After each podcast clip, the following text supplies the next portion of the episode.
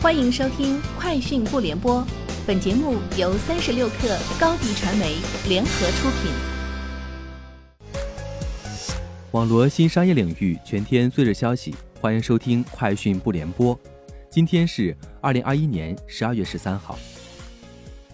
近日，浙江吉利新能源商用车集团有限公司发生工商变更，李书福退出董事长职位，总经理周建群兼任董事长。浙江吉利新能源商用车集团有限公司成立于二零一六年二月，注册资本五亿人民币，由浙江吉利控股集团有限公司全资持股。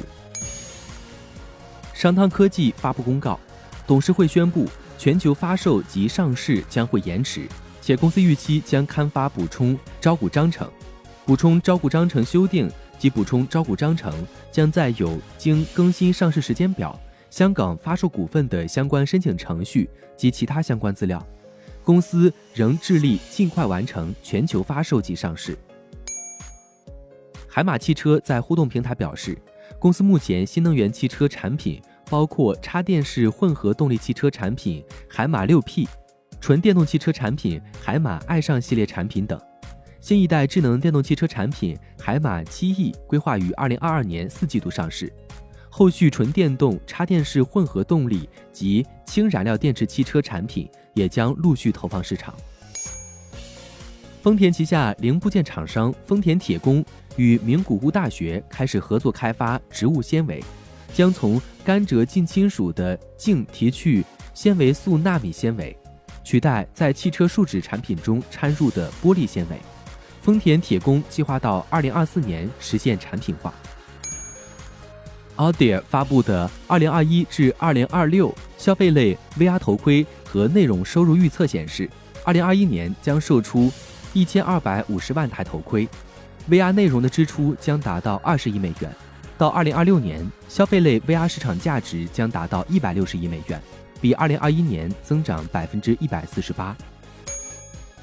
三十六氪获悉，星巴克中国发布声明称。我们已经关注到有关无锡星巴克两家门店的报道，对于报道中所涉及的食品安全问题，我们深感震惊。对此事件，我们高度关注，已于第一时间关闭了这两家门店，并立刻启动深入调查。进入中国市场二十二年来，我们一直致力于执行严格的食品安全标准，对食品安全问题坚决采取零容忍的态度。日前，小马智行。已不在加州交管局官网的全无人自动驾驶测试牌照列表中。小马智行表示，小马智行一贯秉承安全第一的原则。此前，小马智行无人测试车在美国加州进行日常测试过程中发生了轻微碰撞，无人员受伤，也不涉及其他车辆。事故发生之后，小马智行立即对事件进行了复盘调查，并主动停止了在加州的自动驾驶无人化测试。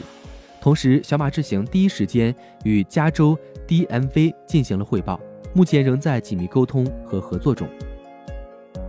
以上就是今天节目的全部内容，明天见。高迪传媒为广大企业提供新媒体短视频代运营服务，商务合作请关注微信公众号高迪传媒。